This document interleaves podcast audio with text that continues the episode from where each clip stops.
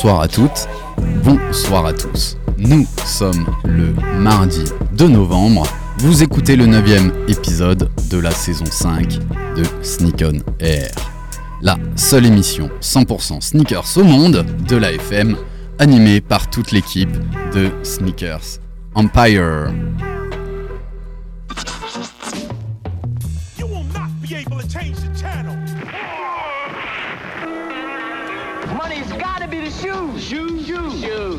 Sure it's not the shoes? Do you know? Do you know? Do you know? Yeah, one, two, one, two. You know how I do.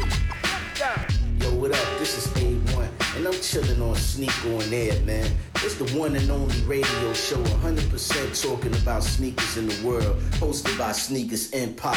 Every Tuesday, 8 p.m. to 9 p.m. on RBS 91.9 FM. Chill, don't sleep. That's right. Look, Mom, I can fly. Yo, man, your Jordans are fucked up.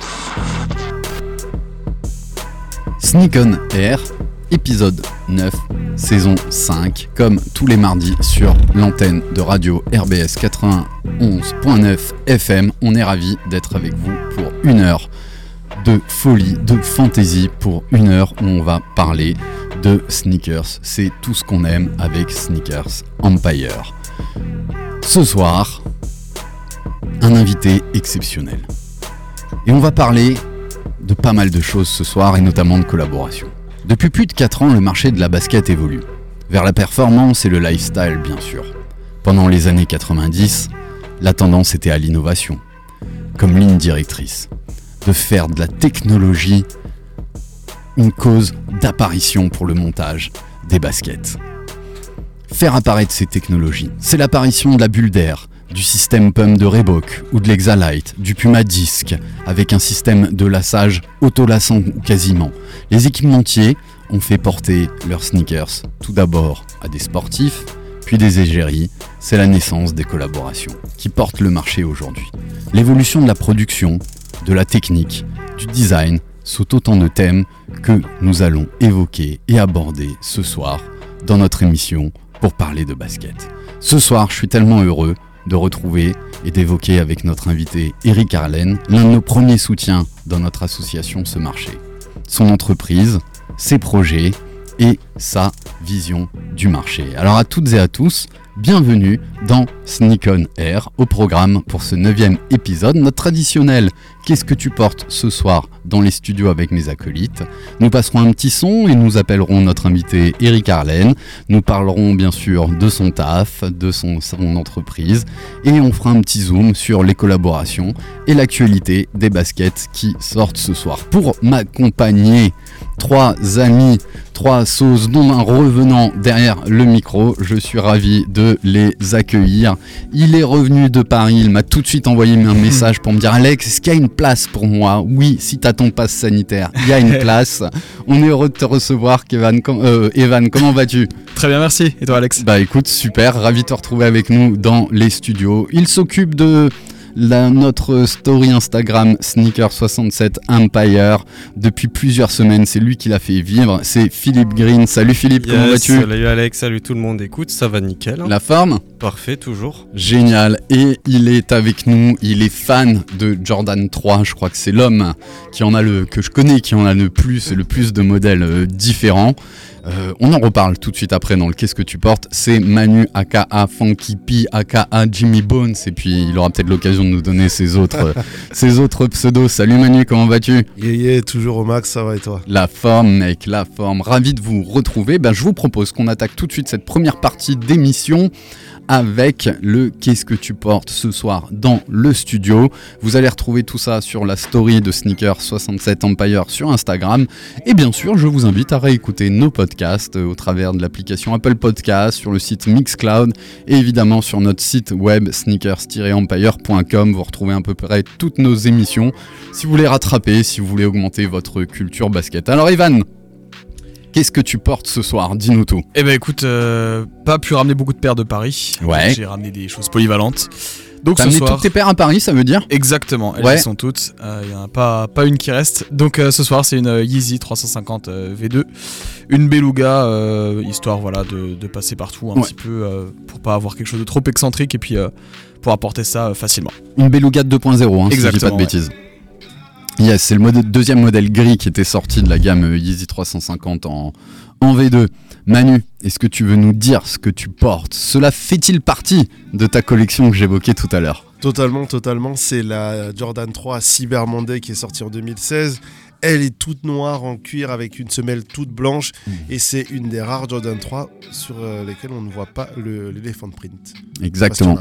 Voilà, et l'elephant print, pour euh, rappeler à nos auditeurs, c'est cette partie euh, de, de cuir qui a été rajoutée sur la, la Jordan 3 qui a fait toute son, ouais, toute sa renommée, euh, qui ressemble un peu à un- une forme de peau d'éléphant, euh, quelque chose comme ça qu'on retrouve sur la majorité des, des Jordan 3. Philippe, t'es prêt? Yes, toujours. T'as déjà posté? Je suis déjà presque Ouais. après à mettre ma story. Génial. Alors je sais que tu l'aimes beaucoup cette paire. Ah. Elle est très très belle. Moi j'aime beaucoup tout ce qui, qui a ce type d'imprimé. Tu portes quoi ce soir? Euh, écoute, ce soir, bah, l'une des paires qui fait partie de ma liste de Graal que j'ai réussi à acheter euh, et qui est du coup aussi en relation avec euh, notre émission ce soir puisque ça fait partie de l'une des premières collabs sur l'Air Max One. La Air Max One, donc Atmos Beast Pack. Donc, qui est composé d'un upper quasiment full noir en mélange de cuir et de daim, avec du coup le side panel, donc c'est la partie sur le côté qui revient sur les œillets, qui est du coup en léopard, euh, en ponnière, donc c'est du crin de poney, euh, imprimé léopard avec euh, ce même imprimé qu'on retrouve sur la languette. Et tu l'as pécho comment? Alors je l'ai pécho, euh, alors je l'ai pas pécho dans, dans des meilleurs états. Euh, c'est qu'il y avait euh, donc le pied gauche qui était encore bien. Par contre le pied droit, le chausson était totalement dé- détaché de la, de la semelle. Donc on a fait un beau travail avec, avec CJ Niver de embrasse. restauration dessus, où on a du coup repeint entièrement les, les deux, les deux semelles et puis on a recollé tout ça bien proprement pour faire euh, une super paire. Donc euh, ça m'a permis d'avoir euh, l'une de mes paires favorites, une paire que je rêvais depuis des années, depuis que j'ai commencé un peu dans les sneakers, euh, pour un prix franchement, je vais pas dire dérisoire, mais abordable entre guillemets. Euh, et en plus du coup d'avoir eu le droit de d'avoir la possibilité d'avoir fait pro. travailler CJ euh, en plus et du coup d'avoir euh, de- de la- d'avoir aidé euh, bah, dans la création de son entreprise. Exactement. Et donc, si vous avez des petites baskets à faire restaurer, à donner une deuxième vie, CJ, enfin Nive Air sur Instagram, c'est notre restaurateur strasbourgeois avec sa, sa sneaker school. Et toi du coup Alex, qu'est-ce que tu portes ce soir? Merci Phil. Eh ben écoutez, fallait trouver l'inspiration. J'ai maté ma météo, j'ai vu qu'il faisait pas super beau, qu'il fallait donc une paire qui résiste à la pluie. Souvent le cuir est un bon élément pour, euh, pour travailler là-dessus. Et je savais qu'on allait passer notre émission avec Manu, qu'il était avec nous. Et ben j'ai eu envie de sortir une Jordan 3. Alors un total classique, c'est la Jordan 3 euh, Black Cement. Euh, de 2012 cette fois-ci, donc elle a encore le Jumpman à, à l'arrière. Elle a la petite maladie des Jordan 3 et 4, euh, la partie de la, de la semelle euh, intermédiaire souvent à, la peinture qui qui, craque. qui craque avec le, avec le temps. Mais elle est magnifique avec euh, cet elephant print euh, coloris euh, original que portait Michael Jordan en 1900. 88. Voilà, 88. Et euh, ravi d'avoir euh, pu, pu mettre cette paire en ton honneur, mon cher ami Mille merci. Manu. Elle est Voilà, magnifique. Parce que ça reste toujours un, un très beau modèle. Et on, on est aussi quand même, tu vois, on parle de haute, de, de low, on est aussi quand même sur un, un modèle mid Ouais. euh, que portait Michael Jordan, euh, sachant que la 2 était aussi plutôt mid. Et la Ouais. 1 plutôt haute, et, la- Ouais, ouais. et on est quand même pas mal resté sur des mids finalement Après, chez ouais, Jordan. Quoi. clairement, ouais. Il a un peu introduit tout ça. Voilà pour le tour de, de ce qu'on porte. Ce que je vous propose, euh, mes acolytes, c'est de lancer un petit son et en même temps, je vais en profiter pour euh, contacter notre ami Eric Arlen qui sera avec nous pour le reste de l'émission. Allez, je vous ai mis un, un petit public ennemi. He got the game. Allez, on se revoit tout de suite. Classique. Yeah, that's right. This cut goes out to all y'all that's been missing us for mad years. One love, yo. Yeah, that's right. He's got game. PE 1998. If man is the father, the sun is the center of the earth, in the middle of the universe, then why is this verse, coming six times rehearsed. Don't freestyle much, but I write them like such. Word. Amongst the fiends controlled by the screens. What does it all mean, all this shit I'm seeing? Human beings screaming vocal javelins. Sign of a local nigga unraveling. Uh-huh. My wandering got my ass wondering. Where crisis and all this crisis? Hating Satan never knew what nice is. Check the papers, well, I bet on ISIS. More than your eye can see and ears can hear. Year by year, all the sense disappears. Nonsense perseveres, prayers laced with fear. Beware, two triple O. It might feel good, it might sound a little something, but damn the game if it don't mean nothing. What is game? Who got game? Where's the game in life? Behind the game, behind the game. I got game, she got game, we got game, they got game, he got game. It might feel good, it might sound a little something, but fuck the game if it ain't saying nothing.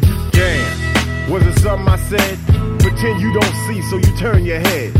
Ray scared of his shadow, does it matter?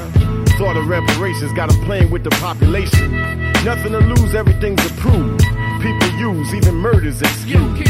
White men in suits don't have to jump. Still a thousand and one ways to lose with the shoes. God takes care of old folks and fools, while the devil takes care of making all the rules. Folks don't even own themselves, paying mental rent to corporate presidents. Uh, one out of one million residents. Be a dissident who ain't kissing it. The politics of chains and whips got the sick missing chips and all the championships.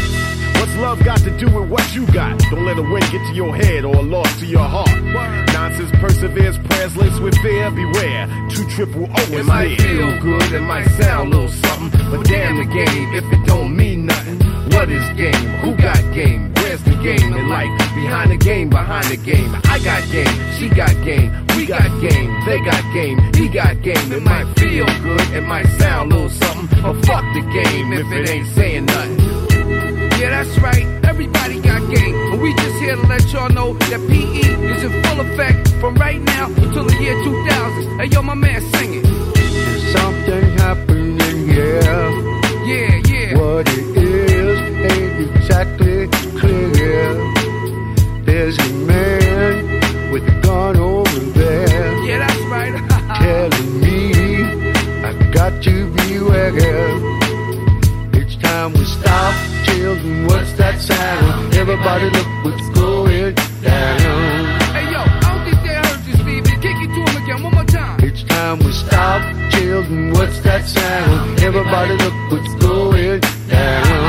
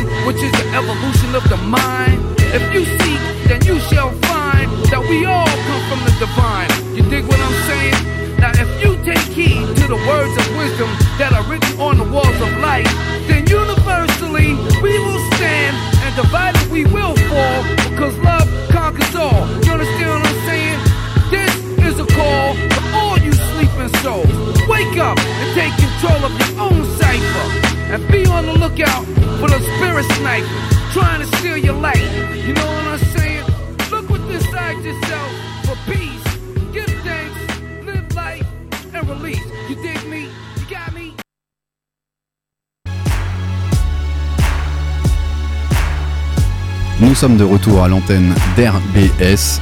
Vous écoutez Sneak on Air. Nous attaquons la deuxième partie de notre émission et nous allons tout de suite basculer en ligne avec notre invité Eric Arlen, Creative Director chez Forms. Il va nous parler de son activité de basket. Évidemment, on est ravi de l'avoir à l'antenne d'RBS. Je vais le basculer en ligne et on va passer une petite heure avec Eric. On est super content qu'il soit avec nous. Eric, est-ce que tu es à l'antenne avec nous? Suis à l'antenne. Salut Alex, comment tu vas? Salut Eric, et eh ben écoute, ça va super. On est ravis de te retrouver. Je crois que c'est quasiment ton, ton troisième passage, hein, sans compter nos conférences et tout ça que tu fais avec nous euh, entre les émissions de radio, les petits moments dégoûtés sneakers qu'on a fait pendant le confinement. Et là, on est de nouveau ravis de te retrouver avec nous Ah bah, de à l'antenne. Mais ouais, à un peu plus d'un an. Voilà. Hey Donc c'est Manu, on est avec Manu, on est avec Phil et Evan. Tout le monde a, la banane et on est ravis de, passer une heure, euh, une heure avec toi. Au programme de cette, euh, de cette heure à passer ensemble, bah, je te propose qu'on parle un petit peu d'actualité. Ce sera hyper intéressant d'avoir aussi ton, ton avis. J'ai noté un, petit article euh, qui nous oriente un peu sur l'histoire des collaborations. Et c'est ce qui porte beaucoup le marché aujourd'hui. Mais avant ça, je fais un peu d'auto-promo et je sais que tu seras sûrement là le 26 décembre à la Salamandre. Sneakers Empire organise sa cinquième breakdown. Donc c'est notre soirée hip-hop des années 90 à 2000 pour nous permettre euh, de gagner un peu de sous, pour pouvoir faire vivre euh, l'association, prévoir des, des beaux events euh, afin qu'ils soient ouverts à, à tous. Donc voilà, j'ai mis un petit coup de projecteur sur notre... bloquer la date dans vos agendas. Je pense que toi c'est fait Eric. Exactement, on se retrouve tous une fois par an à ce moment-là en mode expat, donc c'est parfait. Exactement. C'est surtout, c'est vrai que c'est beaucoup les, les Strasbourgeois qui sont là pour leurs étudiants chez eux. Ils sont pas là et c'est les autres qui, qui reviennent à ce moment-là. On est toujours ravis de, de vous retrouver. Eh ben écoutez, on va faire un petit point. J'ai trouvé cet article sur un magasin hein, de, en ligne qui s'appelle One Block Down, sur lequel tu peux faire des fois des petites raffles pour pécho des, des baskets, qui a souvent des promos. C'est la première fois que j'ai regardé un petit peu leur blog et je suis tombé sur un magnifique article sur la collaboration. Sachant qu'on en parle un peu toutes les semaines à, à l'antenne d'RBS et dans notre émission Sneak on Air, j'avais envie de faire un petit zoom parce que des fois on le critique, mais la collaboration a quand même pas mal apporté euh, au marché euh, de la basket. Et je dirais même au marché du, du- quasiment du prêt-à-porter, de l'habillement, qui aujourd'hui euh, le X qu'on voit euh, ne signifie plus euh, pornographique comme ça a été longtemps le cas, mais aujourd'hui on parle plutôt de, collaboration et de crossing entre, entre, entre plusieurs marques. Et des fois on peut en avoir deux, on peut en avoir trois comme la Puma que je portais la, semaine dernière. Et là bah voilà. Alors historiquement la, la collaboration je sais pas mes amis mais qu'est-ce qu'est-ce que ça vous évoque pour vous? Quelle a été la première collaboration? C'est ce qui est dit dans, dans l'article que je vous ai envoyé et la première collab, finalement, a été euh, très naturelle. Ça a été le rapprochement entre un équipementier très orienté basketball et un des meilleurs joueurs de basket de l'époque, j'ai nommé et j'ai cité Chuck Taylor, qui très rapidement après la création de cette Converse All-Star, cette Converse All-Star est devenue la Chuck Taylor All-Star, qui a été finalement un des premiers athlètes à avoir son nom euh, autour d'une d'une chaussure. Et là, quand même, on remonte à plus de 50 ans. Je dirais euh, pas très loin de pas très loin de 1934, si je dis pas de bêtises. C'est ça. a été ouais la la, la, la All-Star a été renommée la, la Chuck Taylor All-Star en 1934, sachant que Converse a commencé à produire en, en 1920 sur ce modèle qui est resté très très longtemps un grand classique dans dans le monde du basketball quoi. Et euh, donc euh, Chuck Taylor, pour la petite anecdote, hein, euh, ils avaient vraiment envie de, s'accoler à, son nom et de le faire rentrer dans l'entreprise aussi comme responsable commercial et comme porteur de leur basket et, et de leur marque. Et c'est un peu l'histoire du début de la collaboration. Donc là, on parle de quoi comme collaboration? On parle d'une collaboration entre un athlète et un, et un équipementier.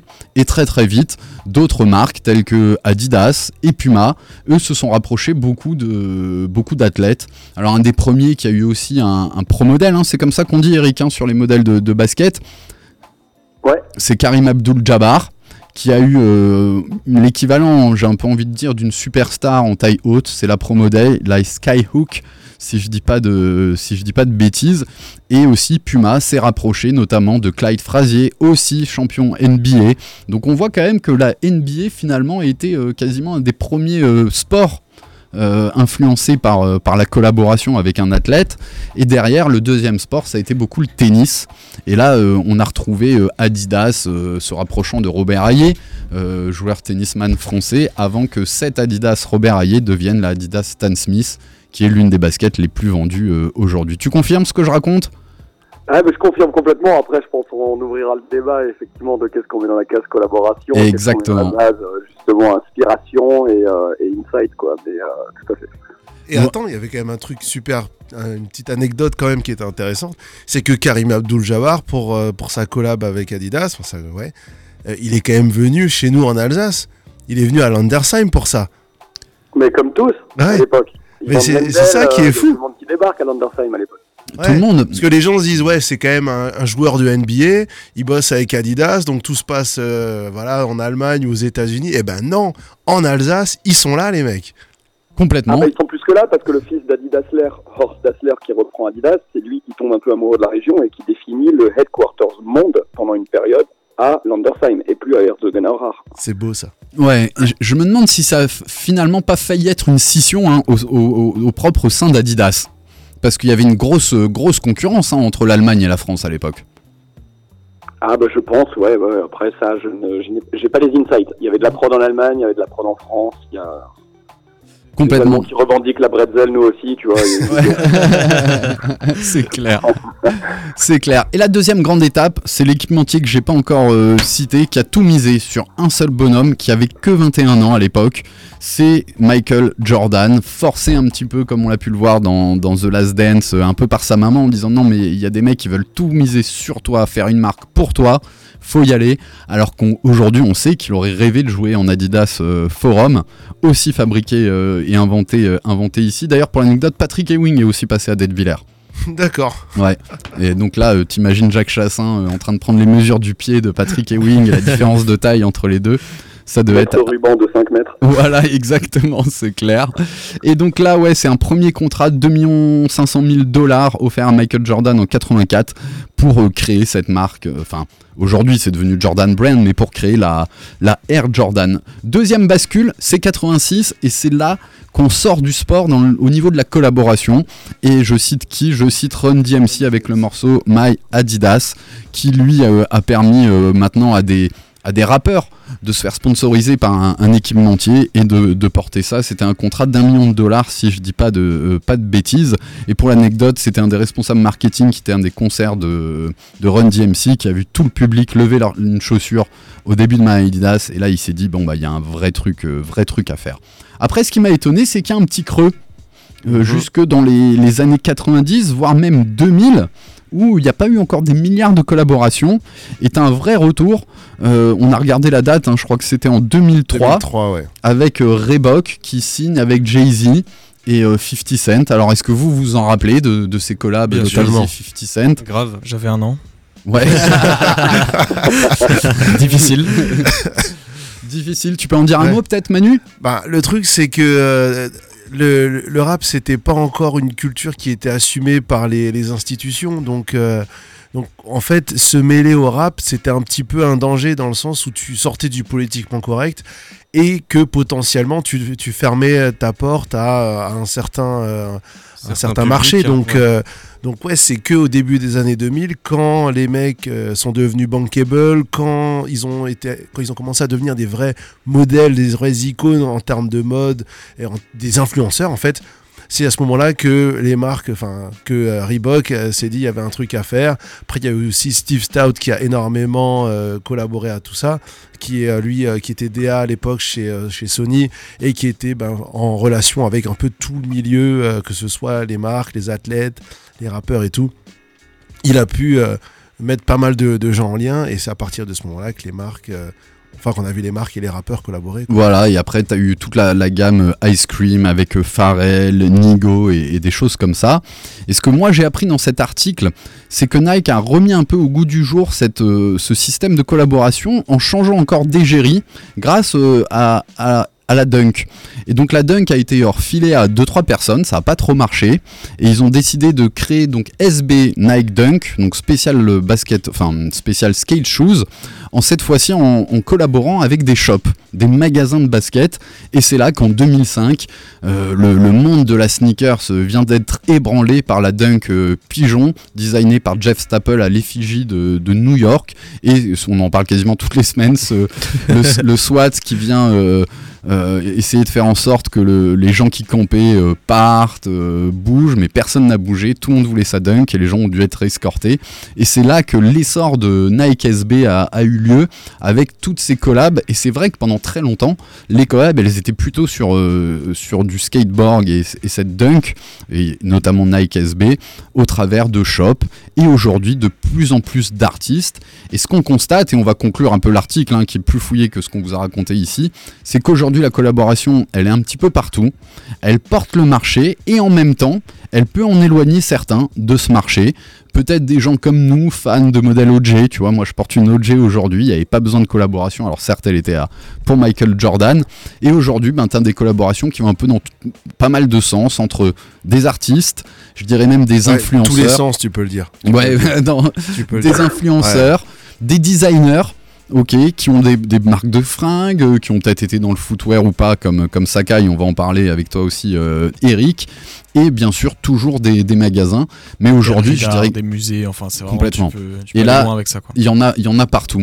Alors, on va te demander, ouais, ouais, vas-y, Eric. Ouais, ouais, je dis, il y en a partout, parce qu'à la base, il faut revenir à ce qu'on appelle collaboration. C'est justement de se dire, on collabore entre deux personnes, deux entités, et qui amène quoi, qui a à gagner. Ça a toujours été un peu la phrase, euh, quelque part chez Nike, quand il y a des choix à faire à l'époque. C'était de se dire, qu'est-ce qu'on a à gagner, qu'est-ce que les autres ont à gagner. Euh, Chuck Taylor, euh, tu l'as, tu l'as cité, moi c'est une des rares que je mettrais de la première liste avec Clyde Fraser dans euh, la notion de collaboration, parce que il rentre au service marketing, il profite de son réseau, il, limite, il devient un peu cet influenceur où il dit regardez, il y a cette chaussure, mais cette chaussure elle existe avant lui, avant son nom en fait. La Stan Smith c'est un bon exemple. Qu'est-ce que fait Stan Smith sur cette chaussure à part effectivement apporter son nom? Et du coup ça, à ce moment-là, tu mets tous les athlètes en disant LeBron c'est des collabs, euh, Kobe c'est des collabs. Et ça c'est mon point de vue où je mettrais pas collaboration là-dedans. C'est la genèse de comment on dessine une chaussure pour un athlète. Ouais, Et finalement, c'est un bulle- pro modèle presque. voilà, c'est un pro modèle.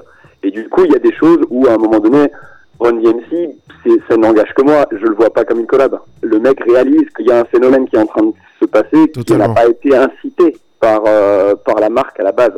Et quand vous dites effectivement les années 90, il n'y a pas grand-chose, c'est exactement ce que tu viens de dire, Alex. C'est euh, les années 90, on se prend une claque. Je pense qu'on est plusieurs de la même génération là où entre les films. Désolé, ouais, désolé, Evan. Mais entre les films qu'on voit qui sortent à ce moment-là, des, euh, si on prend, euh, c'est les années folles de Nike parce que euh, Composite, Air Max, les 90, machin et ainsi de suite qui sortent, il n'y a pas besoin de collaboration, il y a des nouveautés qui sortent, on n'avait jamais vu des trucs comme ça, donc c'est limite le produit en soi qui crée un, ou une demande ou un usage où on se dit effectivement il y a ça. Et du coup euh, c'est vrai qu'à ce moment-là derrière il y a ces collaborations qui partent. Mais moi la première qui je trouve est la fondation de tout ce qu'on définit comme collaboration aujourd'hui c'est en 2000 c'est une URH que Nike fait avec Stussy parce que Stussy à ce moment-là et l'est toujours mais euh, il y a peut-être pas mal de nouvelles générations qui sont pas au courant. Stussy est une marque qui au final avant tout le monde se dit comment on peut capitaliser sur ce qu'il appelait à l'époque la euh, International Stussy Tribe qui était un groupement de gens influents. Euh, il y avait Jules Gaëtan qui était un, un DJ, euh, Luca Benini en Italie, euh, inconnu de plein de monde, qui est le fondateur de Slam Jam aujourd'hui, Hiroshi Fujiwara, inconnu au bataillon, DJ, euh, mec un peu connecté à Tokyo, qui est le parrain de la streetwear qu'on connaît aujourd'hui et qui a en gros son mot à dire sur euh, beaucoup de choses. Euh, Fraser Cook, qui est un des décideurs qui a fait en sorte que les collabs Virgil Abloh et ainsi de suite existent aujourd'hui, qui est toujours en position chez Nike. Cette clique de Stussy, en fait, elle définit ces, ces- ces influences entre guillemets niches où on prend pas une superstar, on prend pas un athlète qui est connu de la planète entière. Et on distribue en disant, tiens, il y a ça, ces petits groupes en parlent parce que c'est des groupes influents dans des domaines à centre de Paris, de Londres, de Berlin, de Tokyo, de New York, de LA, qui se disent, bah, nous, en fait, tout ce qui est un peu masse, culture, on s'en fout. Et pourtant, on a une influence et un impact énorme. Et ça, ça a été quelque part un peu aussi le départ de du troisième repositionnement de Nike dans le skateboard. Il y a eu deux euh, échecs absolus avant Nike SB, en se disant en fait, euh, on reprend la dunk, elle existait dans les années 80, les skaters la portaient comme la blazer, sans que personne leur dise quoi, quoi porter, avec même des Jordan 1. Tout à fait, Et, ouais. euh, et on fait des collabs avec des shops pour leur dire, les gars, on vous écoute, vous êtes corps, vous, vous, vous vendez des skateboards, des decks et des chaussures depuis euh, 20 ans, vous êtes respectés dans le milieu, vous parlez à votre petit entourage de tous les villes, de tous les suburbs area aux US, à droite à gauche, ou au Japon, et on fait des collabs avec vous pour vous dire, vous êtes précieux à nos yeux, et, commune, et, véhiculer en gros euh, ce produit comme si c'était un peu le vôtre à votre communauté, quoi. Et ça, c'est le point d'ancrage, effectivement, de, euh, de choses, je trouve, encore plus puissantes, qui ont donné naissance à ce qu'aujourd'hui la collab est, même si elle est variée, quoi. Après, les collabs, elles existent, tu disais, pour t'apporter avant Alex. euh, Jane Birkin, elle est dans un vol avec un des euh, dirigeants d'Hermès en 84. Lui, il prend cette image d'inspiration parce que son sac, elle râle à côté de lui en disant euh, J'ai pas un sac en cuir dans lequel je peux tout mettre. Ça devient le Birkin Bag, qui est un des sacs les plus iconiques putain, Hermès oui. aujourd'hui. Il y a, il y a une notion de collaboration à ce moment-là aussi. Ouais. Moi, je, je- je- moi, je dirais presque plus d'égérie, je trouve. Ouais, mais parce qu'il y a quand même un échange qui se fait. Il y a une histoire Mhm. sur un vol Paris-Londres où elle râle sur ce truc en disant Vous voyez, ça, ce sac, je peux pas mettre ça, ça, il me faut trois sacs versus deux. Au final, quand tu dessines une chaussure pour un athlète chez Nike, j'ai eu la chance de le faire. t'as- avec certains athlètes, tu as énormément d'échanges. Avec deux, avec quelques autres, ça s'arrête à Ouais, les trois, deux. quatre euh, allers-retours, email, machin, j'aime, j'aime pas, plutôt ça. Alors qu'il y en a qui échangent énormément plus, qui amènent leur petit, euh, leur petit grain de sel au truc, quoi. Mhm. Bah justement, ouais, on allait, on allait zoomer euh, avec un, un, un pro modèle presque. Toi, tu as, bossé en, en collaboration avec, euh, avec Nadal, si je dis pas de bêtises. Exact. Voilà, et là, comment était cette collaboration? C'est Nadal, c'est quelqu'un qui te faisait des retours, qui a une influence euh, sur la technique, plus sur le style de la basket? Non, en toute franchise, non. Dans mon cas, non. C'est des allers-retours via euh, déjà une équipe sports marketing, comme il en existe dans chaque catégorie de chez Nike, mais la même chose chez Adidas et autres. C'est-à-dire, c'est des gens au marketing qui ont pour but et responsabilité de faire des liaisons athlètes.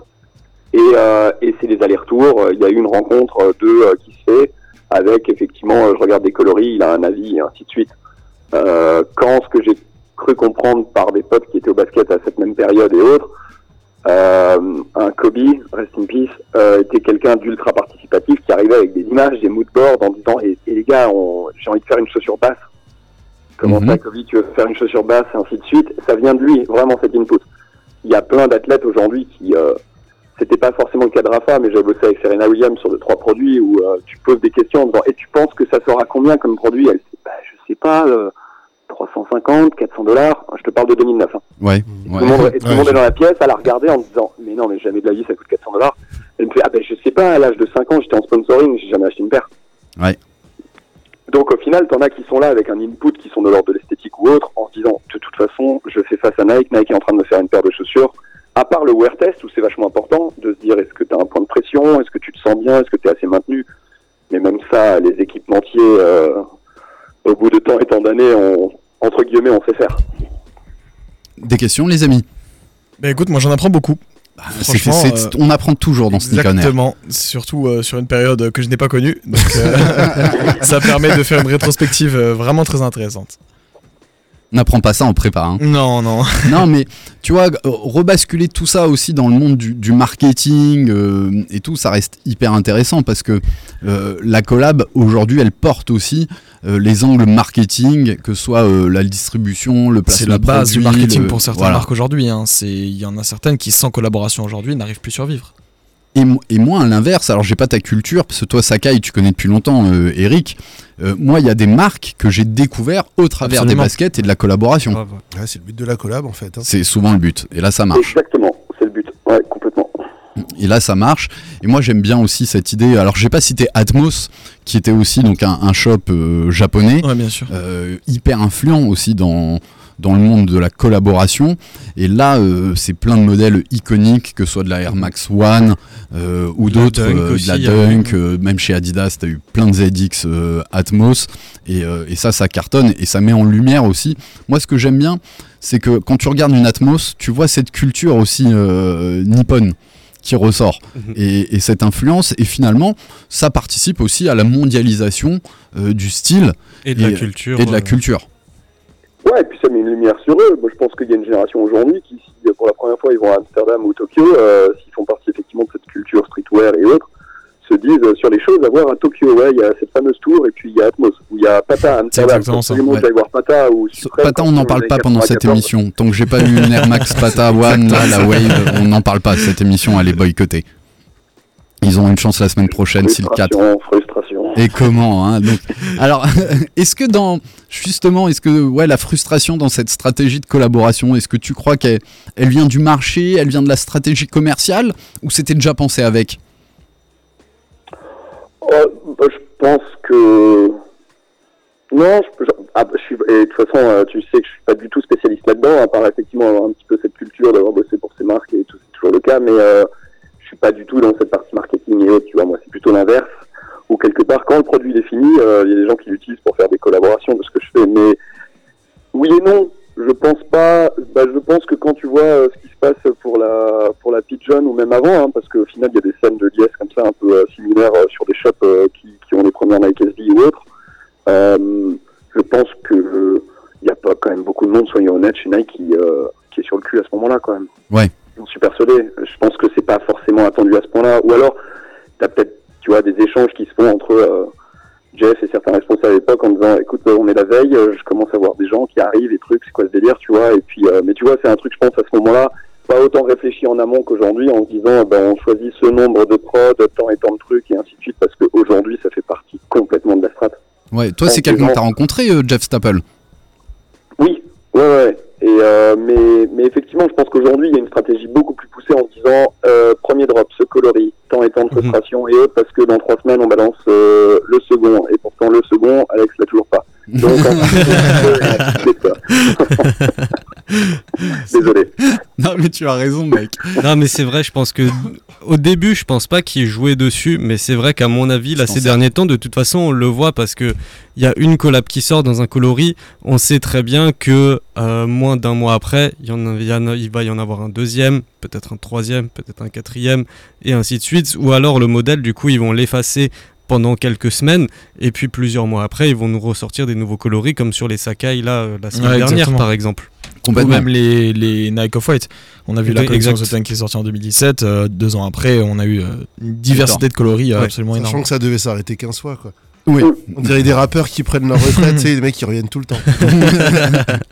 c'est Mais Ça, ça, ça a toujours existé. Euh, tu prends une première dans le cinéma, c'est le principe même de la même chose. hein. C'est une séance où la presse est invitée, où euh, deux trois personnes, il y en a une seule, euh, l'équipe du film est là, et puis les gens commencent à en parler et ainsi de suite. Et au final, bah, euh, tu vois, les salles ouvrent ensuite euh, quand il y a déjà eu un peu de presse, de critiques, de reviews et ainsi de suite. quoi. C'est un peu cette logique-là fondamentalement. Ouais, on est tous finalement marketés par, par la même machine et, et, tout passe par là. Il y a un truc que tu disais très intéressant qu'on a un peu évoqué quand je parlais de l'article, c'est que aujourd'hui, avec le phénomène de frustration, on Nike, par exemple, quand ils parlaient de leur- leur réunion sur l'application, commençait peut-être à se rendre compte que euh, des plus anciens collectionneurs, tu vois, un peu de notre euh, génération, quarantenaire, qui étaient plus orientés sur des modèles originaux portés par Michael Jordan et, et des pro modèles, commencent un peu à être un peu lassés ou frustrés sans doute de ne plus avoir accès à, à ça. Et je pense que c'est quand même quelque chose qu'ils vont garder en, en filigrane pour euh, pour pas essayer de trop s'en écarter et, et pas perdre leur cœur de, de cible. Mais non, ce cœur de cible, c'est trop marketing. Je pense qu'ils se sont rendus compte qu'il y avait des gens qui faisaient partie de ce cœur de cible, euh, qui ne ciblaient pas toujours, mais que ça restait eux qui avaient fait la culture sneakers. Et ils ont peur aujourd'hui que, que nous, qui participons modestement à la, à la culture basket, euh, s'en écartent de- du fait de la frustration. Possible, en tout cas, c'est sûr que c'est analysé et pris en compte. Moi, je sais que j'ai des anecdotes où, en dehors, même, même chose, c'est un pote qui a mon âge, voire 2-3 ans de plus, et autres, qui me disait récemment, euh, je veux acheter une paire de Jordan, peu importe quel compte à ma fille, euh, j'en trouve pas. Tu vois, il y a cette frustration qui Mhm. commence à, à se mettre en place. Après, moi, quand j'y ai travaillé, je pense que c'est toujours un peu le cas, Nike a quand même, au final, une tranche d'âge cible absolue. Peu importe leur catégorie, leurs produits, ils ont quelque chose qui est omniprésent sur toute la marque et l'approche. Et chaque marque en a une. Et, et c'est quand même quelqu'un de jeune de manière générale. Tu vois, c'est quand Ouais. même une tranche euh, 18-24 par exemple, je pense. Ce qui fait que ça permet aussi de Même créer un lien en hein. disant, en disant euh, comment à chaque fois la Air Max 1, on est sûr que le petit frère et le petit frère et le petit frère, on lui raconte l'histoire. D'où les releases, d'où les redrops. On est de nouveau dans une année de la dunk. Ah non, maintenant c'est nouveau la Air Force One, on va l'oublier un petit peu. Et puis nouveau, et ainsi de suite. Et là-dessus, ils ont été mais très très forts, parce qu'au final, il y a des icônes qui sont là encore aujourd'hui, qui étaient des icônes où on s'est dit peut-être dans les années 90, ce serait fini, et ainsi de suite. Et donc l'histoire, elle est racontée, tu vois, en se disant, euh, bon Alex, il connaît notre histoire, et ainsi de suite. Oui, à un moment, on va ouvrir un peu les vannes sur deux, trois coloris et trucs, euh, tu vois ce que je veux dire Ouais, euh, complètement. ce sera jamais, je pense, autant pensé ou autre que de se dire, eh, soyons sûrs que nos 40 ans d'histoire, bah, ils sont toujours véhiculés vers, vers un, voilà, un, un client, un usager, euh, un fan euh, un peu plus jeune, quoi. Qui au final n'a plus Jordan euh, avec ses images qui ont fait rêver dans les années 90 et autres, ou qui a eu, qui n'a pas eu les mêmes repères et trucs que certaines générations ont eu. Complètement. Alors pour conclure là-dessus, parce que tu vois, il nous reste plus qu'un bon quart d'heure d'é- d'émission, ça passe tellement vite. On va parler de toi et, et de tes projets, mais peut-être juste pour conclure, je crois que toi, tu avais, un peu travaillé ou tu as connu euh, Sakai. Non, j'ai jamais travaillé avec elle, euh, enfin avec la marque, euh, je dis elle parce que c'est une, c'est elle, euh, qui est la fondatrice et la directrice artistique. Mais non, j'ai des bons potes moi qui effectivement ont, géré ces produits-là et ainsi de suite, quoi. Mais j'ai jamais interagi avec elle directement parce que j'étais déjà tout simplement parti de Beaverton, Oregon, bien avant The Ten et toutes les collabs et ainsi de suite. Et mais est-ce que à l'époque que tu es connu de loin ou de, plus près, tu pensais un jour que ça allait prendre autant d'ampleur? En toute honnêteté, non, parce qu'une fois de plus, j'étais pas, c'est, un peu moins mon créneau, ce, ce domaine-là. Et euh, moi, j'ai bossé chez Nike SB de 2000, ouais, un an et demi, de début 2010, fin 2011. Et, euh, et je pensais qu'effectivement, euh, vu qu'à ce moment-là, tu te dis, ah ouais, la période des dunks, des collabs complètement folles et autres. Je me rappelle qu'il y a des mecs, on s'échangeait avec des potes des pères en disant, tu préfères celle-là, moi je préfère celle-là. Quand je, je vais même pas citer les modèles pour pas être frustré aujourd'hui en me disant, merde. Mais, euh, mais voilà, euh, non, moi je pensais, j'en avais aucune idée que ça allait prendre ces proportions-là ou autre, quoi. Ouais, parce que Moins, moins, moins visionnaire dans ce domaine-là, parce qu'une fois de plus, c'est pas, c'est pas forcément mon domaine, mais Ouais. euh, au stade que ça a pris, il y avait effectivement Kanye derrière, Virgil, machin et autres. euh, Ouais, c'est non, ça. non. Et surtout, euh, et surtout que ça devienne un, un point de changement complètement dingue quand tu vois euh, ce qu'on s'achetait au collège, au lycée. Aujourd'hui, il y a des études où tu vois des gamins 14, 15 ans, qu'ils ont, mais là je parle de la tête aux pieds, quoi. Ouais. Non, mais c'est possible. indécent. Je comprends pas en fait comment c'est que, qu'est-ce possible. que font, euh, qu'est-ce que font les parents, comment ça se passe, comment c'est C'est même possible, quoi.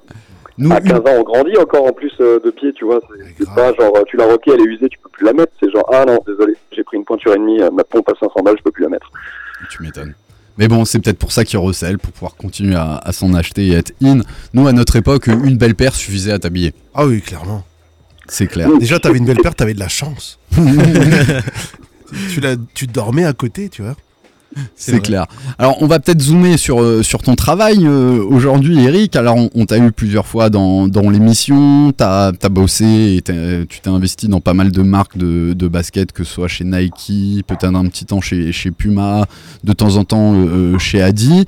T'as eu ton, ton studio un petit peu plus généraliste et je crois que maintenant, ça va bientôt faire quasiment deux ans que t'as ta... Euh, techniquement, euh, légalement, c'est, quasi un an là. Quasi un an. euh, ça s'est mis, ouais, il y a un an et demi, un peu en place suite confinement. Où, Ouais, c'est ça, pendant le confinement. ouais, pour faire simple, c'est une histoire un peu de cycle. À un moment donné où effectivement tu quittes chez Nike, moi je voulais pas être cantonné que à la chaussure à ce moment-là et avoir pas forcément cette casquette en me disant qu'effectivement avec euh, mon associé et pote de longue date, euh, on voulait avoir une approche un peu plus pluridisciplinaire.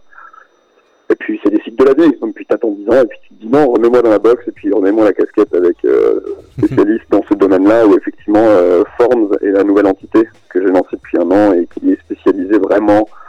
J'ai tendance à toujours la définir dans le milieu du sport de manière générale et lifestyle, mais c'est vrai qu'on fait quand même euh, 75-80% de, de dessins euh, et d'accompagnement et de consulting euh, à diverses échelles et divers degrés euh, pour, euh, pour le footwear.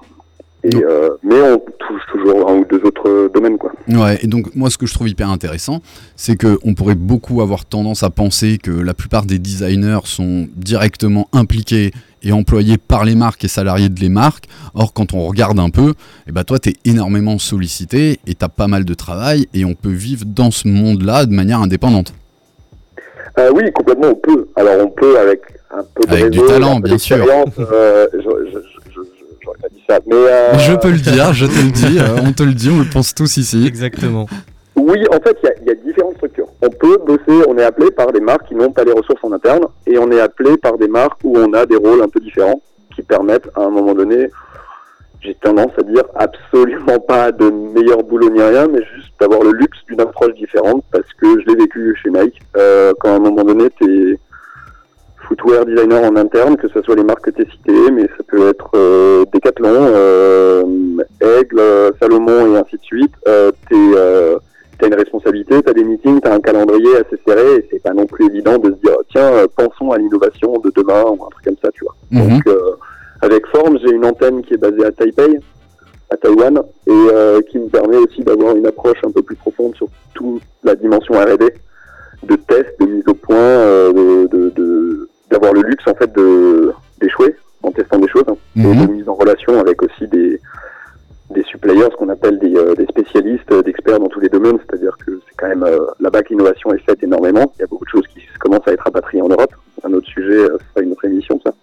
Mais euh, mais euh, mais oui, enfin l'innovation principale, que ce soit des, des matières, des textiles, de nouveaux types de mousse euh, pour des amortis, euh, de nouveaux types de caoutchouc, euh, ce genre de choses euh, reste quand même l'Asie et surtout Taïwan et la Corée du Sud restent leaders là-dessus. Voilà, donc toi, tu as, des représentants de, de Forms directement là-bas, avec qui tu es en contact. Et pour expliquer aux, aux auditeurs, finalement, c'est eux qui vont rentrer dans les usines, travailler en recherche et développement pour essayer euh, d'apporter euh, bah, euh, enfin, euh, d'apporter le produit aux- à ceux qui t'ont mandaté pour, pour créer quelque chose.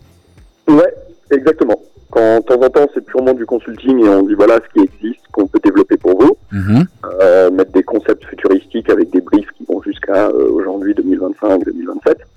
Euh, des approches et des briefs sont complètement différents d'un domaine à l'autre au final. Même parfois au sein des mêmes marques, il y a des demandes complètement différentes. C'est ça qui est vachement intéressant. Quoi. Ouais, et t'as la...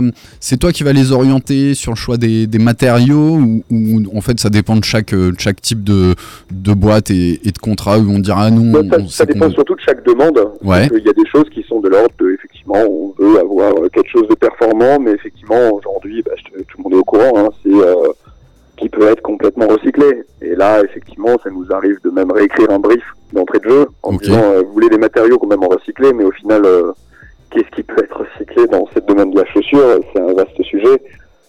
Aujourd'hui, il y a plusieurs approches. Euh, si tu veux toujours faire un produit aujourd'hui en Asie, qui est quand même envoyé sur un container, et ainsi de suite, avec tous les peut-être pour et contre qu'on pourrait euh, s'en faire dans un débat infini là-dessus, euh, finalement, c'est une approche monomatière. Je donne aucun secret là, même si effectivement c'est quelque chose que je répète, il y a plein de gens qui sont toujours pas au courant.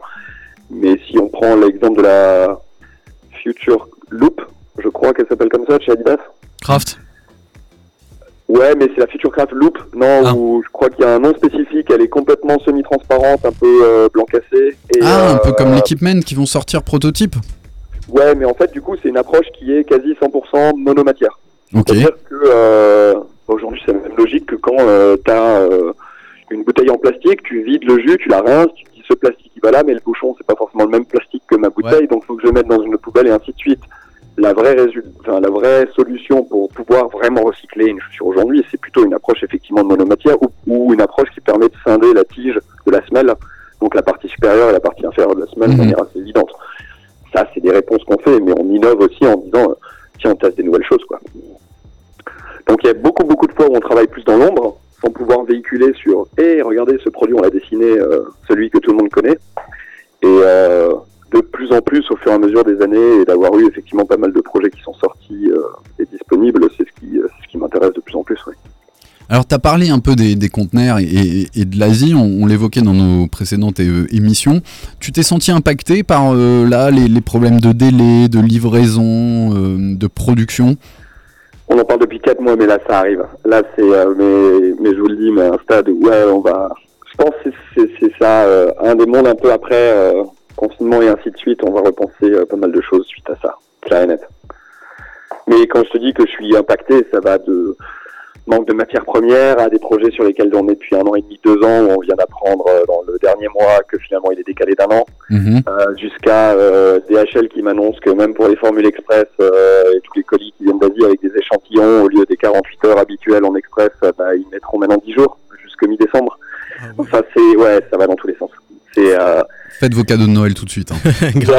non non, ça va être. euh, je pense que de toute façon le seul truc où tout un chacun on va être affecté et euh, au final euh, on l'a déjà vu mais de manière un peu plus en évolutive, sans qu'on le remarque immédiatement, mais c'est que ouais tout va devenir beaucoup plus cher parce que tout le monde produit beaucoup plus cher.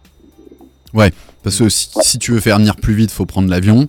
Euh, si tu veux être sûr d'être livré, et l'avion, ça va coûter beaucoup plus Ouais, cher non, mais ça, le- c'est pas possible. Quand on parle d'une reproduction, une relocation de Air Force One, hein, on peut pas prendre l'avion, même si on en envoie pas. Faut l'armer. Ouais, non, non, là, non, là, c'est toujours des bateaux. C'est une histoire de savoir maintenant si euh, qu'est-ce qui est euh, peut être changé. Le Vietnam a été le départ d'un gros souci euh, en Asie parce que forcément le Covid l'a frappé de manière assez violente. Et du coup, depuis ce moment, il y a différentes solutions qui se trouvent et autres euh, dans tous les sens. Et oui, ça crée un petit peu des bouchons et ainsi de suite. Mais après, il y a aussi un réveil, il y a un tout. Il y a un renouveau sociétal, ça c'est très positif. C'est-à-dire que tous ces pays évoluent et qu'à un moment donné, bah, pourquoi on allait avoir de la main d'œuvre moins chère quand je vous donne un exemple tout bête, là, je vais pas tout, tout dire et ainsi de suite, euh, même si euh, on est contre nous, c'est ça, à 4 là. Ouais. Mais euh, Personne d'autre. tu prends l'exemple de 2015 à 2019, 2020, euh, le, ce qu'on appelle le labor work, la partie de main d'œuvre sur une chaussure qui est produite, allez, on va dire les chaussures un peu haut de gamme, euh, 30-35 dollars, euh, qui sont vendues allez, en fonction. Chacun a des politiques de marge différentes, hein, donc euh, je mets pas, euh, j'accuse personne en ce moment et autres, mais euh, qui sont vendues entre 150 et 170. Mhm. Prenez euh, à peu près 50 centimes à 75 centimes par an, ce qui est énorme. Pendant Ouais. 15 ans avant, ça ne bougeait quasi pas. En un an et demi, ça a pris 4 à 5 dollars. Ah ouais, d'accord. Ouais, c'est considérable. Ouais, Et c'est c'est pas. Sur les volumes, forcément, Et c'est ouf. À un moment donné, que tu as une usine en France, tu veux mettre un truc, euh, si tu achètes un lacet, fondamentalement, le lacet en soi, que tu vas chez un producteur qui est au Portugal ou en Italie aujourd'hui, tu vas pas le payer beaucoup, beaucoup plus cher qu'un lacet en Asie. Soyons honnêtes, ça c'est vraiment quasi le même coût. La personne qui met le lacet sur la chaussure, ah bah ouais, celle-là tu la payes pas le même prix en France, en Espagne, en Italie, au Portugal euh, qu'au Vietnam. Et ça, à un moment donné, ça va s'équilibrer avec en plus euh, le troisième aspect de tout ce gros bordel, c'est à un moment donné euh, une Chine qui explose en interne et des marques et des usines qui se tournent en disant bah, au final nos consommateurs ils sont en face de nous. Mhm. Est-ce qu'on a vraiment intérêt à produire pour le reste de la planète? Bien sûr. Alors, on en a parlé il y a longtemps, tu vois. C'est pas Kanye West qui a racheté un énorme ranch euh, au- Si, dans le Wyoming. dans le Wyoming, qui pourrait même produire sur place des trucs. Euh, les, les foam runners sont injectés aux US, ouais. Ah bah voilà. La Foam Runner, euh, c'est la. Euh, je sais pas, si c'est, on- ça s'appelle la foam runner? C'est la foam, Crocs, enfin, ça. le, le- Ouais. la, oui, oui, vul- vulgairement la Crocs, ouais. Ouais, la mais solution futures chaussures de injectée, jardin, euh, quoi. Les solutions injectées VA, ouais. Bah, les solutions injectées VA aujourd'hui, que celles s'appellent Crocs ou euh, la Yeezy ou autre, fondamentalement, euh, ça, ça répond pas à tous les besoins dans la chaussure, mais euh, c'est un moule très très onéreux à la base. Mais grosso modo, tu injectes de la matière, tu ouvres le moule, tu nettoies le moule et la chaussure elle existe. C'est fini. Il n'y a plus d'autre étape à faire dessus.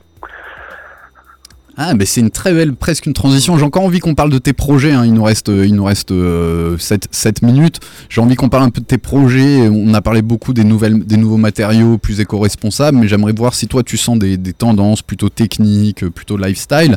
Mais euh, justement, on parle de, de semelles injectées. La Composite, qui est une des baskets que j'ai retenues euh, cette semaine, qui fait une collaboration avec Comme des garçons, qui sort un modèle, euh, alors qui va être un peu élevé, euh, je crois, c'est 450 euros. au- 450 euros au prix retail, mais la Composite a été une des premières euh, chaussures de basket euh, avec ce système de moule et d'injection de matière.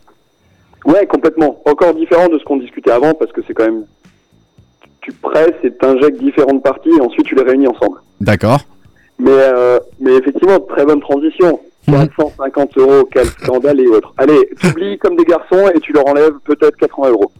Ouais. La Composite, elle sort en 97, design d'Eric Havard, euh, c'est la période complètement dingue où il y a des ovnis les uns après les autres. C'est celle qui est portée, je crois, par Penny Hardaway à l'époque, euh, et euh, c'est complètement dingue. Et puis il y a eu plein de versions entre temps. Injection, matière, shank. Le shank, c'est une barre de maintien qui est souvent dans la chaussure qu'on voit pas. C'est un peu le principe d'une barre de torsion d'Adidas. Mhm. C'est quelque chose qui permet de, ben voilà, quand on met énormément de force sur un terrain de basket, qu'on fait des déplacements très rapides, on- il faut quelque chose qui structure en dessous, tu vois, pas juste la semelle. Donc ça, c'est en carbone. Bref, tu décortiques cette chaussure par rapport au prix où on la produisait en les années en 97, 98 et maintenant. Mais je pense que c'est hallucinant. Cette chaussure, on peut pas produire cette chaussure à moins de, enfin, je sais pas combien, mais je veux dire, même en Asie, c'est très très cher. Donc derrière, tu appliques une logique de marge, Nike, ainsi de suite, revendeur et trucs, t'arrives déjà à un prix exorbitant.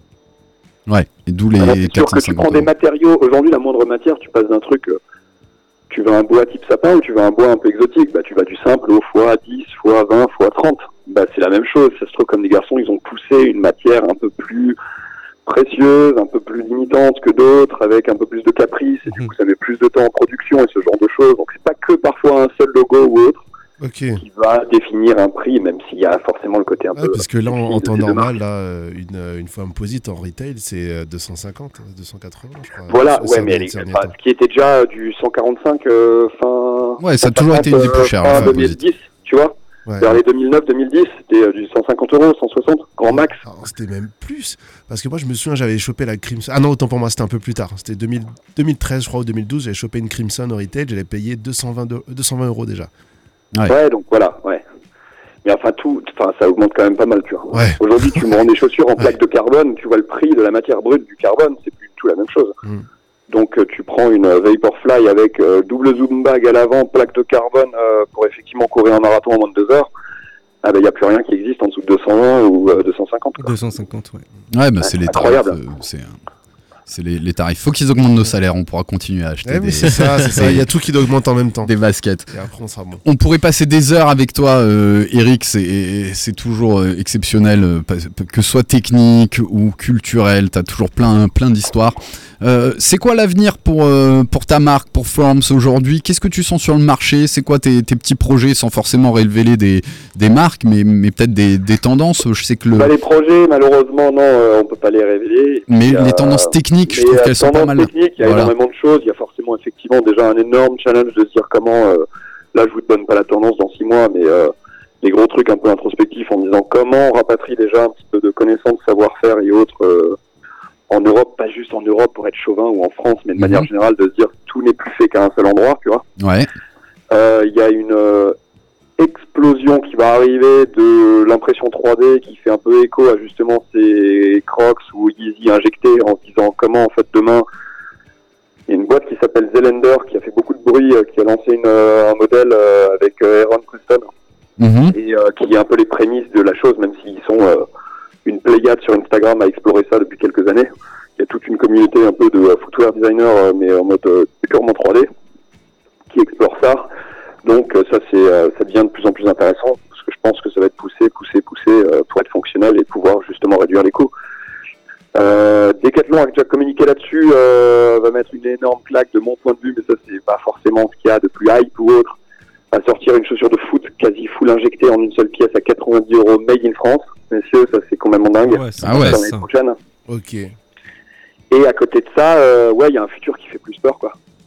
La Ouais, histoire de finir euh, sur une où, euh, où on est en sous-vêtements apparemment dans un 6 mètres carrés euh, injecté à l'intraveineuse, où là on va acheter effectivement des Jordan sur blockchain où il n'y en aura plus qu'une et plus 200 à base de, de 2 à 25 Ethereum.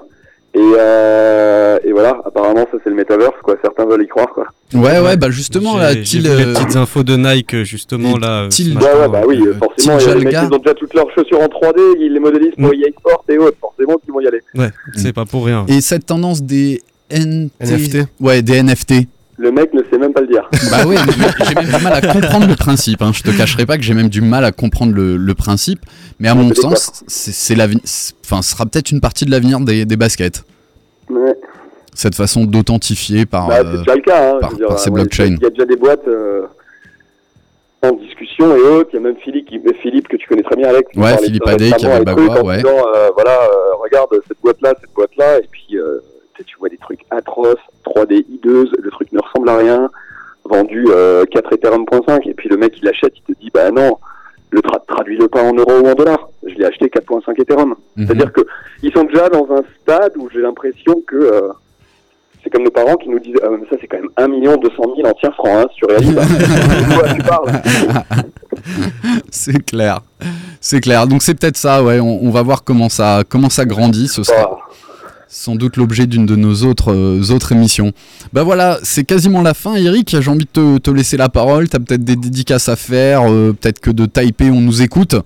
Et euh, Euh, Je sais pas si de Taipei on nous écoute, je serais surpris, mais peut-être. peut-être euh, radio-rbs.com ou sur nos podcasts, on pourra retrouver ton, ton interview. Exactement. Mais non, mais j'embrasse, écoute, tous les auditeurs strasbourgeois et, et plus, enfin peu importe qui écoute les trucs. Et puis c'était très cool euh, de parler, d'échanger avec vous comme d'habitude, quoi. Eh ben merci, moi c'est un réel plaisir Eric. Euh, chaque fois qu'on échange, c'est toujours plein d'histoires, j'apprends à chaque fois. Totalement. Et, et ça c'est c'est exceptionnel et, et on n'a pas fini parce que ben, Sneak on Air c'est tous les mardis de 20h à, à 21h. Eric, on t'embrasse très fort, merci d'avoir été avec nous, c'était une super émission, merci de partager ta, ta culture, ta connaissance du marché avec nous. Les gars, vous voulez dire un petit mot? Bah, un grand merci à Eric pour son temps. Un vrai plaisir. Ouais, qui et voilà, avoir des, des gens Pas comme toi. parler, merci à tous en tout cas. Ah bah non, mais on t'es t'es là justement. T'es là pour ça. Voilà, Ouais, t'étais là pour on ça. a- pour on aurait envie d'une émission de deux heures parce que euh, il y avait encore plein de trucs à dire. Et... Jamais assez on une heure. peut, mais Eric revient souvent et c'est toujours un plaisir de pour t'avoir nous. avec nous. Merci beaucoup Eric, on t'embrasse très fort. Merci à vous. Ok, à à très très vite. Moi je te repasserai un coup de fil plus tard. Je t'embrasse fort. Merci d'avoir participé avec nous à Sneak on Air. Bye bye. Ciao. Ciao. Et ben voilà mes amis, vous écoutiez le 9 épisode de la saison 5 de Sneak on Air. Tout de suite derrière le micro, c'est Planète Racing avec notre président Fred, qu'on embrasse très fort et cette magnifique victoire du, du Racing Club de Strasbourg. Et nous on se retrouve la semaine prochaine, mardi, 20h, 21h pour Sneak on Air. C'était Sneakers Empire. Dans tes oreilles, Ouais. paraît-il. Et j'ai tra- j'ai traduit, euh, j'ai converti 4,5 Ethereum, on est à 15 576 dollars. Allez, salut C'est pas Juste mal. ça Ça va. Juste ça. À la semaine prochaine. bye bye. Bye. To a Mary Baraka from Leroy Jones to Haas Malik El Shabazz from Detroit Red and to the polar opposite of what your report said when me and Spawn was